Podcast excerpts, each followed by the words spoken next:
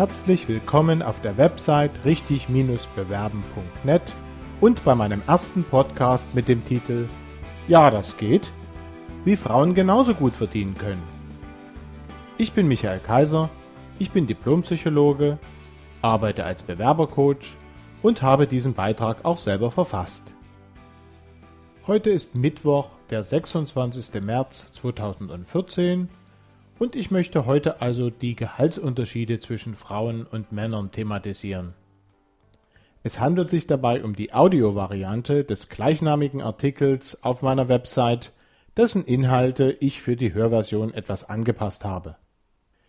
Den Artikel auf der Website finden Sie übrigens unter dem Menüpunkt Neues und Suche.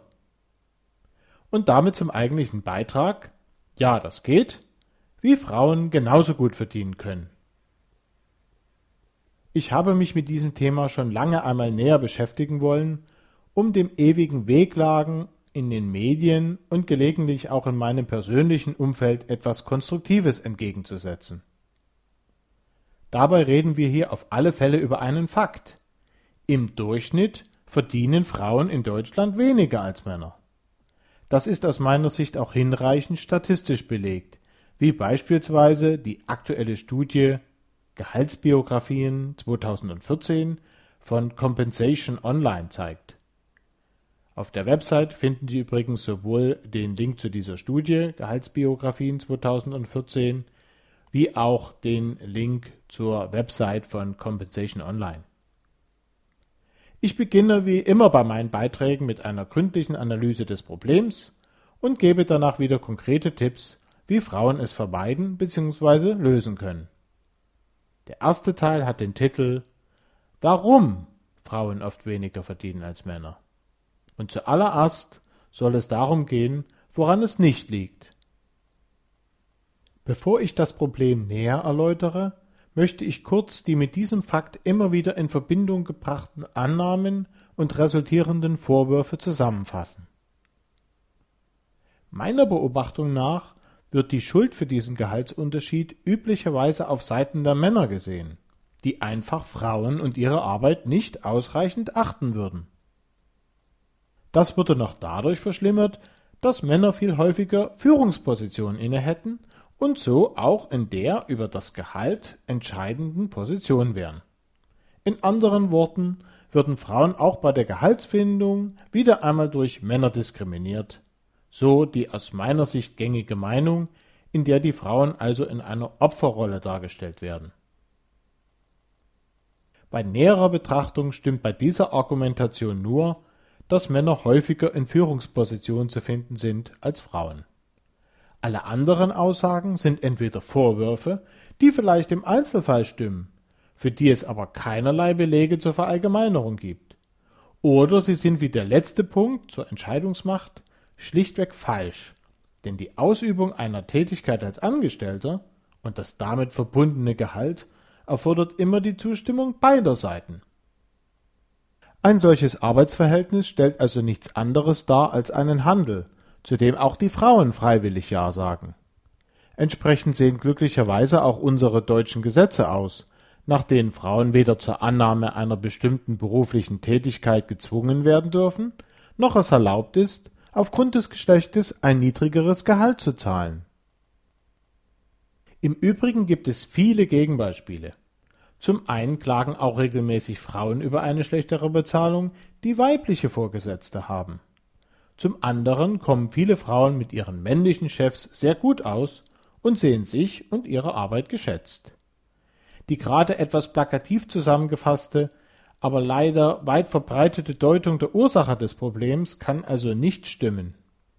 Da am Fakt selber ja nun nicht zu rütteln ist, stellt sich die Frage also erneut, woran es denn nun wirklich liegt, dass Frauen mit der gleichen Qualifizierung in denselben Positionen wie Männer oft weniger verdienen als diese. An dieser Stelle möchte ich Sie ermutigen, einmal eine ganz neue Sichtweise zu probieren. Natürlich gibt es sie, Diskriminierung im Berufsleben und nicht nur Frauen gegenüber kommt leider zu häufig vor. Doch darf man aus dieser bedauerlichen Tatsache nicht gleich eine Verallgemeinerung ableiten. Denn diese führt sie auf eine falsche Fährte, die vielleicht bequem, aber sehr kontraproduktiv ist. Denn wer eine prinzipielle Benachteiligung von Frauen als Hauptgrund für eine schlechtere Bezahlung ansieht, kann ja dagegen kurzfristig kaum etwas machen, das ist nur logisch, und muss diese vorläufig akzeptieren und damit auch ein schlechteres Gehalt. An dieser Stelle möchte ich Ihnen also eine alternative Perspektive anbieten. Denn der für die schlechtere Bezahlung von Frauen wesentliche Grund liegt meiner Beobachtung nach vielmehr in der Tatsache, dass Frauen ihre Gehälter häufig nicht engagiert genug verhandeln. Dafür gibt es dann im konkreten Fall verschiedenste Ursachen. Zum einen können diese allgemeiner Natur sein, sich also von der Situation vieler Männer, die ihr Gehalt auch nicht ordentlich verhandeln, gar nicht unterscheiden. Auf diese Gründe gehe ich übrigens auf der entsprechenden Seite im Rahmen meiner allgemeinen Beiträge zur Gehaltsverhandlung ein, die Sie auf richtig-bewerben.net finden. Doch es gibt hier tatsächlich auch Unterschiede zwischen Männern und Frauen, und ich würde schon sagen, dass es Frauen aufgrund ihrer Natur etwas schwerer haben. Ich werde gleich erläutern, was ich damit meine.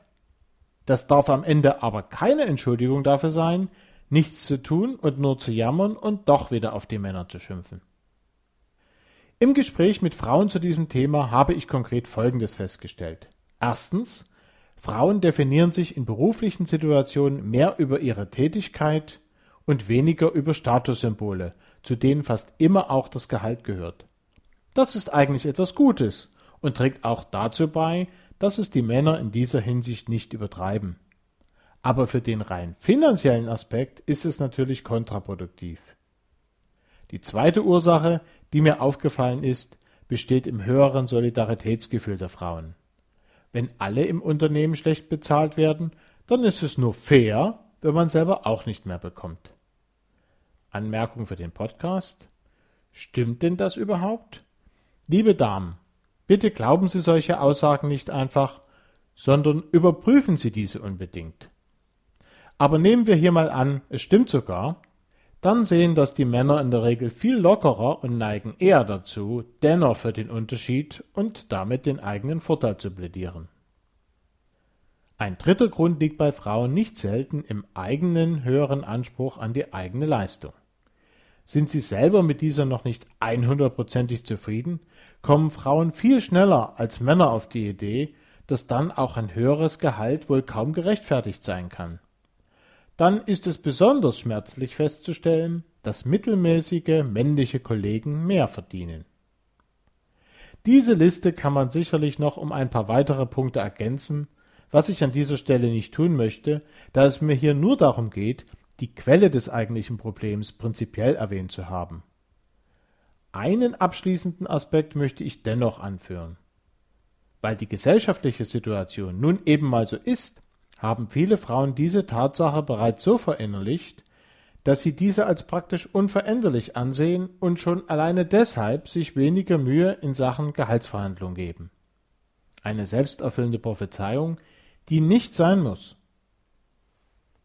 Ich möchte diesen Abschnitt nicht beenden, ohne darauf hingewiesen zu haben, dass natürlich auch die andere Seite, in vielen Fällen also männliche Vorgesetzte, ihren Anteil am Zustandekommen eines für die Frauen niedrigeren Gehaltsabschlusses hat. Denn für die einstellenden Chefs, wie gesagt, das sind nicht nur Männer, ist ein solches selbstschädigendes Verhalten der Frauen sehr bequem, denn es spart ihnen eine Menge Geld, die sie dann beim nächsten männlichen Kandidaten mit ausgepufften Verhandlungstricks wieder verlieren können. Leider sind nur wenige Manager klug genug, selber ein Auge darauf zu haben, dass auch die Mitarbeiterinnen das Gefühl haben sollten, ein faires Gehalt zu beziehen. Anhaltende Unzufriedenheit der Mitarbeiter in dieser Hinsicht stört den sozialen Frieden im Unternehmen und wirkt sich früher oder später kontraproduktiv auf den Unternehmenserfolg aus. Und damit komme ich zum Fazit meiner Ursachenanalyse. Erstens, der Fakt, dass Frauen durchschnittlich weniger verdienen als Männer, hat in erster Linie damit zu tun, dass Frauen ihr Gehalt nicht richtig bzw. intensiv genug verhandeln. Zweitens, die Ursachen dafür sind vielleicht oft in Anführungsstrichen typisch weiblicher Art, aber sie sind positiver Natur und kein Grund, sich ihretwegen zu schämen. Und drittens, das Problem lässt sich ganz einfach lösen, ohne die gerade erwähnten positiven Aspekte aufgeben zu müssen. Frauen dürfen, sollen und können so bleiben, wie sie sind und müssen für ein besseres Gehalt nur eines tun, ihre Herangehensweisen bei Gehaltsverhandlungen optimieren.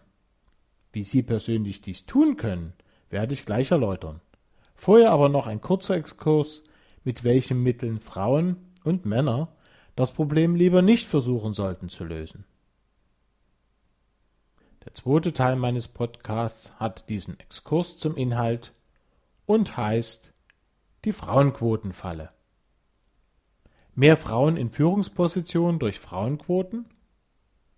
Auch wenn die Verbindung bei näherer Betrachtung nicht wirklich eng ist, steht das hier diskutierte Problem des Gehaltsunterschiedes zwischen Frauen und Männern für viele Menschen meiner Beobachtung nach oft im Zusammenhang mit einem weiteren bekannten Phänomen, nämlich der deutlich niedrigeren Anzahl von Frauen in betrieblichen Führungspositionen im Allgemeinen und im Spitzenmanagement im Besonderen. Um den Rahmen dieses Beitrags nicht zu sprengen, möchte ich hier auf die Gründe dafür nicht weiter eingehen und auch nicht darauf, wie konstruktive Lösungen aussehen könnten. Ein wichtiger Kommentar zu den in diesem Zusammenhang immer wieder erwogenen politischen Lösungen liegt mir aber besonders auf der Seele, da ich ihn gesellschaftlich für besonders gefährlich und für die Situation der Frauen in der Berufswelt für ausgesprochen kontraproduktiv halte. Und zwar geht es mir hier dabei um jegliche Quotenregelungen, die zum Gegenstand haben, die vorhandenen Unterschiede in der letzten Konsequenz durch den Zwang zur Einstellung von Frauen zu beseitigen. Die von der Politik diskutierten Varianten zielen zwar fast alle nur auf größere Unternehmen und dort auf das gehobene Management ab, würden sie aber so umgesetzt, hätten sie mit Sicherheit fatale Auswirkungen auf die Wahrnehmung des Wertes von Frauen in der Berufswelt ganz allgemein. Denn den Preis für die Quote bezahlen die Frauen. Liebe Damen, tun Sie sich das bitte nicht an, denn dann haben Sie ein echtes Problem, das kaum zu lösen wäre. Ist eine Quotenregelung erst einmal eingeführt, stehen Frauen in der deutschen Arbeitswelt ab sofort unter dem Generalverdacht, ihre beruflichen Positionen nicht aufgrund ihrer Kompetenz bekommen zu haben, sondern wegen der Quote dass die gesetzlichen Regelungen für den konkreten Fall vielleicht gar keine Rolle spielen, wird dann schnell übersehen. Von diesem Vorwurf können sie sich als Frau kaum noch befreien, und ironischerweise wird er von Männern und Frauen gleichermaßen geäußert oder fast noch schlimmer, unausgesprochen gedacht werden. Ist die Quote erst einmal da, wie wollen Sie als Frau dann den Nachweis erbringen, dass Sie Ihre Position dennoch wegen Ihrer Kompetenz bekommen haben? Das ist dann praktisch unmöglich, und damit hätten wir in Deutschland genau die Zweiklassengesellschaft bei Männern und Frauen geschaffen, der wir doch eigentlich entgegenwirken wollten. Ein warnendes Beispiel aus Amerika ist dafür Affirmative Action. Wem es schwerfällt, meiner Warnung zu glauben, der schaue sich doch einmal ein passendes historisches Beispiel dazu an. Während meiner Zeit in den USA kam ich immer wieder mit dem Begriff der sogenannten Affirmative Action in Berührung, deren Maßnahmenpakete die Beseitigung von Diskriminierung zum Ziel haben. In den USA stößt man darauf vor allem im Zusammenhang mit der angestrebten Überwindung der Rassenschranken, deren Probleme hinlänglich bekannt sein dürften. Unter dem gleichnamigen Beitrag auf der Website finden Sie auch einen Link für weitergehende Informationen dazu. Dieser Ansatz setzt in erster Linie auf institutionelle Maßnahmen, die im Kern auf der Einführung und Durchsetzung von Quotenregelungen bestehen. Doch die Erfahrungen damit waren am Ende wenig zufriedenstellend. Zwar konnten im Einzelfall durchaus positive Resultate erzielt werden, aber es konnte damit nicht nur das Gesamtproblem nicht maßgeblich gelöst werden, sondern die positiven Effekte forderten auch einen hohen Preis. Waren Schwarze an einer Hochschule vorher der Beleg, dass es zumindest prinzipiell jeder unabhängig von der Hautfarbe schaffen konnte, standen nach der Einführung einer Quote zugunsten eines bestimmten Mindestanteils an schwarzen Studenten alle schwarzen Studenten plötzlich unter dem Verdacht, in erster Linie wegen der Quote und nicht wegen ihrer nachgewiesenen Leistung Aufnahme gefunden zu haben. Genau damit wurden sie zu Studenten zweiter Klasse, auch wenn die allermeisten von ihnen auch ohne Quote aufgenommen worden wären. In einer solchen Situation ist es kaum möglich, diesen Makel wieder loszuwerden, zumal er meist nicht offen diskutiert, sondern nur im Verborgenen präsent ist. Würden Sie gerne in der Rolle eines solchen Studenten sein? Würden Sie davon ausgehen, dass Ihrer beruflichen Situation damit für die Zukunft gedient wäre? Sicherlich nicht. Und so ist dieses Konzept auch gerade von Seiten schwarzer US-Bürger immer wieder scharf kritisiert worden. Dem steht als bessere Alternative der sogenannte Ansatz der Equal Opportunities entgegen, der sich allerdings nicht gleichermaßen gut zusammenfassen lässt. Sein Kern jedoch setzt auf die Schaffung von Gleichbehandlung bei ausdrücklicher Betonung, dass diese eben nur unabhängig von Aspekten wie Rasse, Geschlecht usw. Realisiert werden darf und muss. Ein Beispiel dafür sind Konzepte, bei denen man Finanzierungsmöglichkeiten für Studenten bereitstellt, bei denen ein Studium trotz ausgezeichneter fachlicher Leistung an fehlenden finanziellen Mitteln scheitern würde.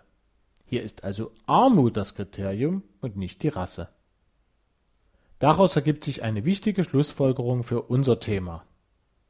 Man verbessert die Situation von zu Unrecht Benachteiligten nicht dadurch, dass man die Position der Starken schwächt. Man verbessert sie nur, indem man den Schwachen hilft, stärker zu werden. Die erste Variante führt zu einer Gesellschaft mit vielen Schwachen, die zweite zu einer mit vielen Starken, die zudem noch denjenigen Mut macht, für die es noch nicht so gut läuft. Mit meiner Arbeit und auch diesem Beitrag möchte ich genau dies erreichen. Ich möchte Frauen mit schlechteren Gehältern Mut machen, sich nicht mehr als Opfer zu sehen und nach der Politik als scheinbar einzigen Ausweg zu rufen, sondern ihre finanzielle berufliche Situation lieber selber in die Hand zu nehmen. Wer diesen Schritt zuerst im Inneren gegangen ist, für den ist der Rest nur noch ein bisschen Arbeit. Viele bereits jetzt finanziell erfolgreiche Frauen sind übrigens ein guter Beleg dafür. Der dritte Teil meines Podcasts trägt den Titel Die Lösung? Werden Sie aktiv? Damit komme ich jetzt zu konkreten Tipps, wie Sie für sich ein besseres Gehalt heraushandeln können. Sie wenden sich zwar in erster Linie an Frauen, mögen aber auch für den einen oder anderen Mann hilfreich bei der Gehaltsverhandlung sein. Mein erster Tipp lautet, verschaffen Sie sich Zugang zur richtigen Energiequelle. Zu Beginn etwas Grundsätzliches. Für alles, was wir tun, benötigen wir Energie und diese sowohl im körperlichen wie im seelischen Sinne. Wer Schwierigkeiten hat, für sich ein vernünftiges Gehalt zu vereinbaren, dem fehlt es unter Umständen an genug innerer Energie dafür. Es gibt unterschiedlichste Konzepte, wie man die psychischen Kräfte in uns darstellen und diskutieren kann, aber mir gefällt seit einiger Zeit die Variante aus der sogenannten Methode der Familienaufstellung am besten und damit eine stark systemische Sichtweise.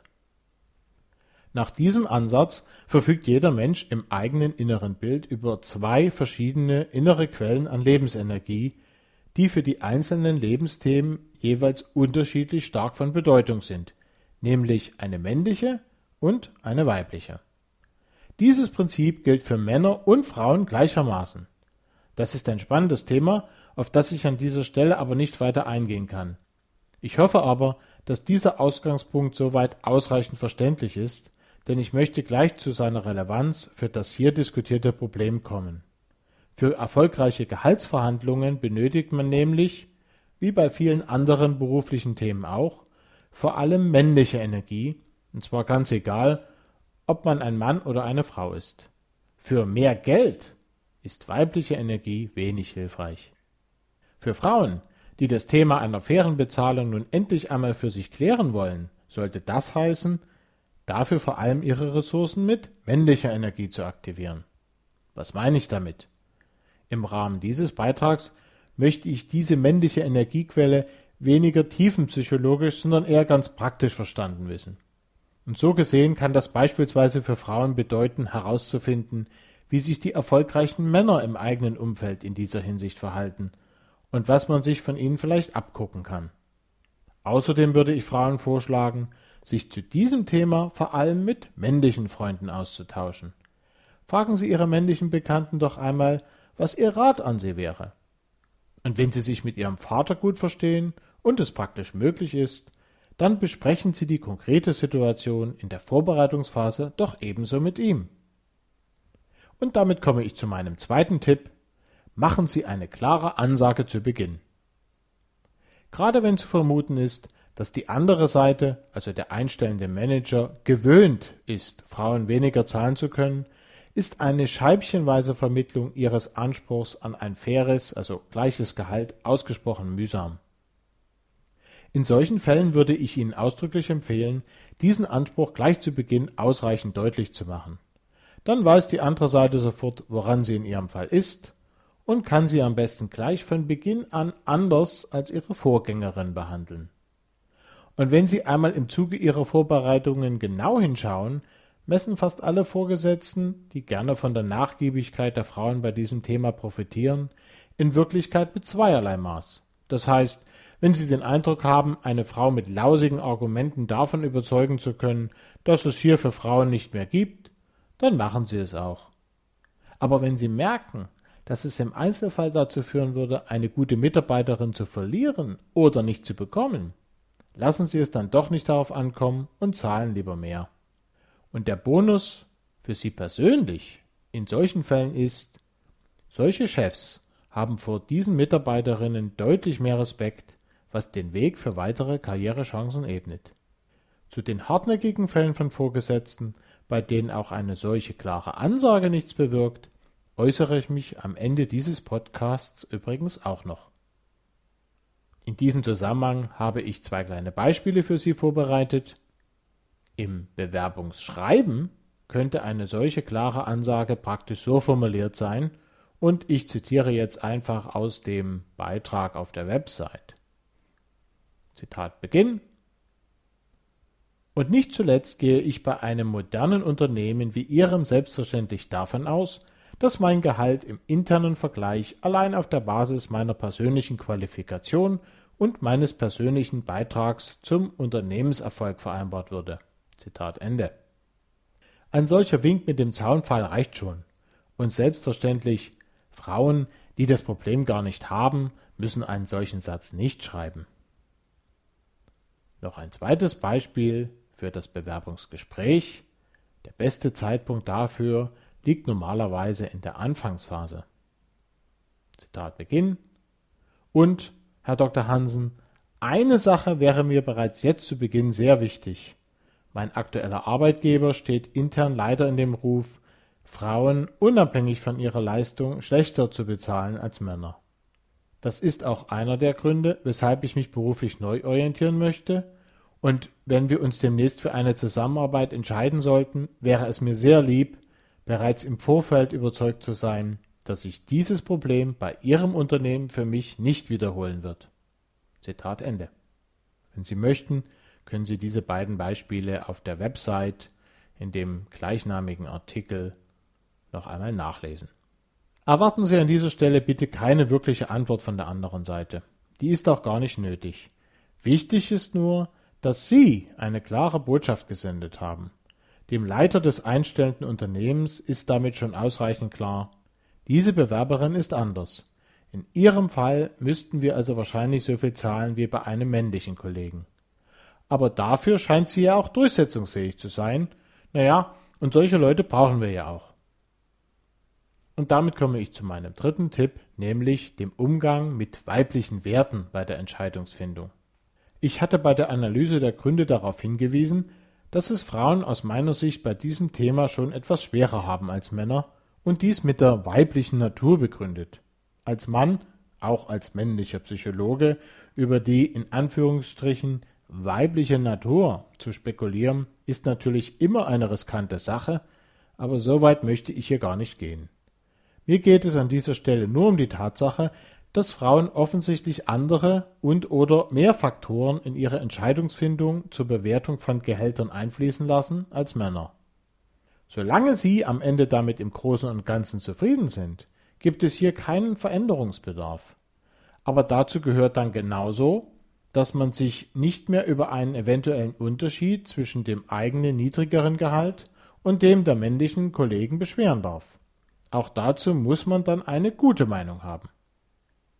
Sollte das bei Ihnen nicht so sein und Sie sich eine finanziell zufriedenstellendere Situation für sich wünschen, erfordert das eine intensivere Auseinandersetzung mit Ihrer eigenen Herangehensweise bei der Bewertung von Gehältern. Bei meinen allgemeinen Tipps für Ihre Gehaltsverhandlungen betone ich die Wichtigkeit, vorher Ihr eigenes Minimum genau zu kennen bzw. zu ermitteln. Und auch dazu finden Sie ausführliche Informationen auf der Website. Dieses Minimum muss am Ende immer einen Wert darstellen, mit dem Sie nicht nur praktisch klarkommen, sondern mit dem Sie auch ausreichend zufrieden sind, wie ich gerade erwähnt habe. So stellt sich der Grund für die niedrigeren Gehälter von Frauen in den meisten Fällen letztlich als eine Kombination von inkorrekter Ermittlung des persönlich gerade noch akzeptablen Gehaltes und einer zu wenig offensiven Herangehensweise zur Durchsetzung von mindestens diesem Wert dar. Und damit liegt auch die einzige Lösung auf der Hand. Wenn Sie in einer solchen Situation sind, müssen Sie zuerst darauf achten, dass Sie sich über alle Faktoren klar sind, die für Sie dabei eine Rolle spielen. Wenn sich darunter auch typisch weibliche Aspekte befinden, ist das vollkommen legitim. Aber alle anderen müssen eben gleichermaßen gewürdigt werden. Hier geht es also auch darum, ihre sicherlich teilweise verborgenen inneren Widersprüche aufzudecken. Sind Sie sich über alles klar, was für Sie dazugehört? Sollte es Ihnen wesentlich leichter fallen, eine ausgewogene Berücksichtigung vorzunehmen und damit zu einem wirklich angemessenen und zufriedenstellenden Mindestwert hinsichtlich eines akzeptablen Gehaltes zu kommen. Für den weiteren Prozess gilt das von mir allgemein in Sachen Gehaltsverhandlung Gesagte. Die eben erwähnte Vorarbeit dürfte dafür eine zusätzlich stärkende Funktion haben, denn sie sind dadurch argumentativ besonders gut auf das Gespräch mit der anderen Seite vorbereitet. Um noch einmal das eingangs erwähnte Beispiel mit dem geringeren Interesse der Frauen an beruflichen Statussymbolen und stärkerer Berücksichtigung solidarischer Aspekte zu verwenden, könnten in einem solchen Fall Argumente hinsichtlich des finanziellen Mehraufwandes für die Kinderbetreuung und die besondere Erfahrung im Umgang mit schwierigen Kunden ein angemessenes Gegengewicht bei der Ermittlung einer fairen Mindestgehaltsforderung darstellen. Und mein vierter und letzter Tipp behandelt den Umgang mit hartnäckigen Fällen. Ich hatte Ihnen versprochen, noch auf diesen Spezialfall einzugehen, und als letzten Punkt möchte ich dies jetzt auch tun, denn ich vermute, vielen Frauen würde die Frage danach auf der Zunge liegen. Ja, es gibt sie. Männer, denen tatsächlich der angemessene Respekt Frauen gegenüber grundsätzlich fehlt und die deshalb Frauen nur einstellen werden, wenn diese schlechtere Konditionen akzeptieren. Es gibt auch Leiterinnen, die dafür sorgen, dass andere Frauen genauso leiden, wie sie es in einer früheren Phase ihrer beruflichen Laufbahn getan haben. Meiner Beobachtung nach ist die gute Nachricht dazu aber, dass die Anzahl dieser Fälle viel kleiner ist, als allgemein vermutet wird. Die meisten Leiter verhalten sich, unabhängig von ihrem Geschlecht, eher nur opportunistisch. Wenn jemand nun mal nicht nach mehr Geld fragt, gibt es dann eben auch nicht mehr. Schließlich muss man als Leiter ja auch die Personalkosten im Griff haben, und viel weiter denken die meisten an dieser Stelle nicht. Mit diesen Leuten können Sie reden, und für diese Leute können Sie auch ruhig arbeiten, keiner ist perfekt. Und die anderen? Wenn es sich bei Ihrem Gegenüber tatsächlich um einen Vertreter aus der ersten Kategorie handelt, dann sollten Sie für solche Menschen niemals anfangen zu arbeiten, und wenn Sie es bereits tun, sollten Sie sich so schnell wie möglich eine neue Position in einer anderen Abteilung oder einem neuen Unternehmen suchen. In einem solchen Fall haben Sie nicht nur kaum Chancen auf ein faires Gehalt, sondern sie werden auch keine Freude an ihrer Arbeit haben. Das gilt übrigens auch für alle, die von dieser Problematik nicht direkt betroffen sind. Ich persönlich würde auch dann nicht für einen solchen Menschen arbeiten, wenn er sich mir als Mann gegenüber nicht zu viel herausnimmt. Bei solchen Menschen sind die seelischen Defizite bedauerlicherweise so groß, dass sie die Nähe zu diesen Zeitgenossen meiden sollten, um nicht tagtäglich darunter leiden zu müssen. Ihr Leben ist viel zu schade dafür und Sie haben auch im Beruf das Recht, glücklich zu sein. Aber wie gesagt, die wirklich hoffnungslosen Fälle sind eher die Ausnahme. Sie können sich also getrost darauf verlassen, dass es auch für Sie eine tolle und gut bezahlte Stelle auf dem Arbeitsmarkt gibt. So, das war's zu diesem Thema. Liebe Damen, schreiben Sie mir doch einmal, ob der Beitrag für Sie verständlich und hilfreich war, beziehungsweise an welchen Stellen ich ihn vielleicht noch verbessern kann. Meine Kontaktinformationen finden Sie, zusammen mit vielen weiteren Tipps und Tricks, auf meiner Website richtig-bewerben.net. Herzliche Grüße, Ihr Michael Kaiser.